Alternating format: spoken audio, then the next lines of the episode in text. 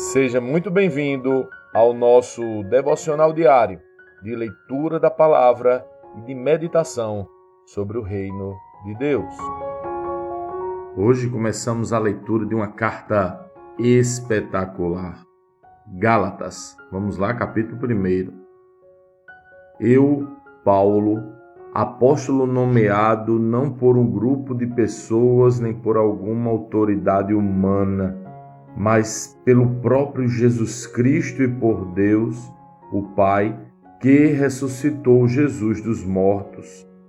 Escrevo esta carta com todos os irmãos que estão comigo, as igrejas da Galácia.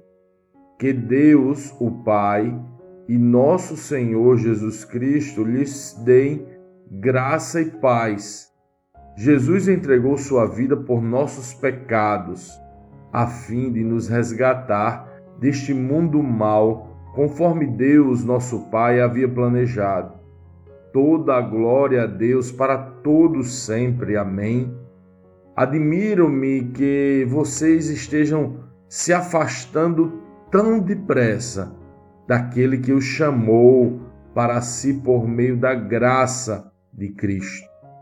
Vocês estão seguindo um caminho diferente que se faz passar pelas boas novas, mas que não são boas novas de maneira nenhuma. Estão sendo perturbados por aqueles que distorcem deliberadamente as boas novas de Cristo.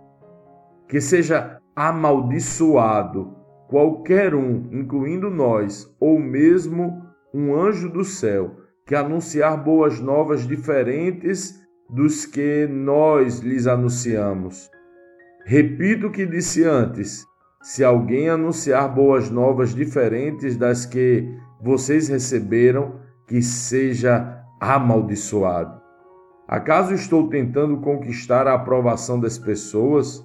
Ou será que procuro a aprovação de Deus?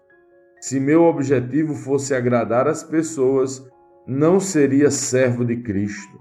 Irmãos, Quero que vocês entendam que a mensagem das boas novas, por mim anunciada, não provém do raciocínio humano. Não a recebi de fonte humana e ninguém a ensinou a mim. Ao contrário, eu a recebi por revelação de Jesus Cristo. Vocês sabem como eu era quando seguia a religião judaica, como perseguia com violência a igreja de Deus não media esforços para destruí-la. Superava a muitos dos judeus de minha geração, sendo extremamente zeloso pelas tradições de meus antepassados. Contudo, ainda antes de eu nascer, Deus me escolheu e me chamou por sua graça. Foi do agrado dele revelar seu filho a mim, para que eu anunciasse aos gentios. Quando isso aconteceu, não consultei ser humano algum. Tampouco subi a Jerusalém para pedir o conselho daqueles que eram apóstolos antes de mim. Em vez disso, fui à Arábia e depois voltei à cidade de Damasco. Então, passados três anos, fui a Jerusalém para conhecer Pedro, com quem permaneci quinze dias. O único outro apóstolo que vi naquela ocasião foi Tiago, irmão do Senhor. Afirmo diante de Deus que o que lhes escrevo não é mentira. Depois disso, fui às províncias da Síria e da Cilícia. As igrejas em Cristo que estão na Judéia ainda não me conheciam pessoalmente. Sabiam apenas o que as pessoas diziam. Aquele que nos perseguia agora anuncia a mesma fé que antes tentava destruir. E louvavam a Deus por minha causa. Lendo este capítulo de hoje, precisamos responder: como um Cristo lê esse texto? O que aprendemos nele e que aplicações práticas podemos levar para as nossas vidas?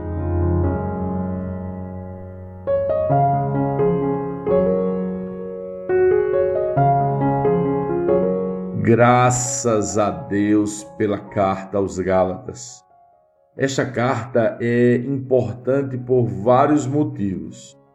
mas especialmente porque Paulo vai fazer uma defesa muito extraordinária da graça revelada no Evangelho, nas boas novas de Cristo.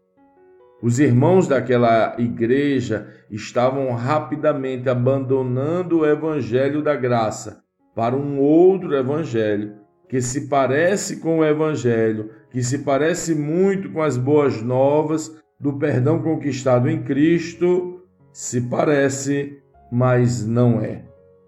Pergunta do coração: o que te garante que o evangelho que chegou até você é o evangelho da graça ou é esse outro evangelho que Paulo está denunciando? Como saber distingui-lo? A história da igreja está repleta de investidas malignas para que esse e outros evangelhos possam ocupar espaço entre nós. O que te garante que o evangelho que você crê é o evangelho genuíno de Cristo? Se Paulo estava irritado naquela época, como ficaria nos dias de hoje? O fato é que Paulo vai apresentar aos Gálatas sua trajetória de fé e vai declarar que se alguém, inclusive ele mesmo, anunciasse outro evangelho, que este seja amaldiçoado. É, ele estava bravo. Ele estava admirado como os Gálatas teriam muito rapidamente cedido ao outro evangelho. Ele diz: Admiro-me que vocês estejam se afastando tão depressa daquele que os chamou para si por meio da graça de Cristo. Vocês estão seguindo um caminho diferente que se faz passar pelas boas novas. Os Gálatas se afastaram depressa da graça de Cristo.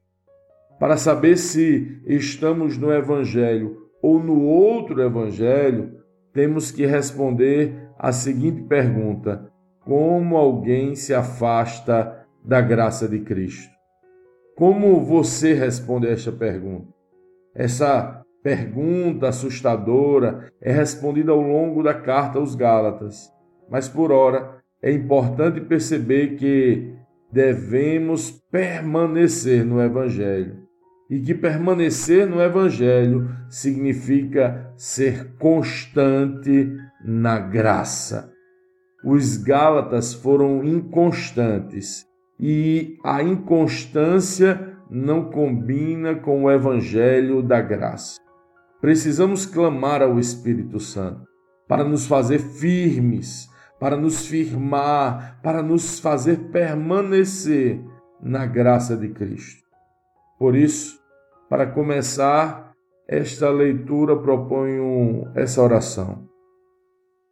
Senhor, não queremos nos afastar da graça de Cristo. Queremos ser firmes no teu perdão convictos do teu amor e constantes no teu evangelho. E não queremos nos desviar para o outro evangelho. Nos atrai para a tua verdade. Nos atrai como atraíste Paulo de forma irresistível. Essa é a nossa oração. Clamamos nos nossos lugares secretos. Firma-nos de forma constante no verdadeiro e genuíno Evangelho da graça de Cristo.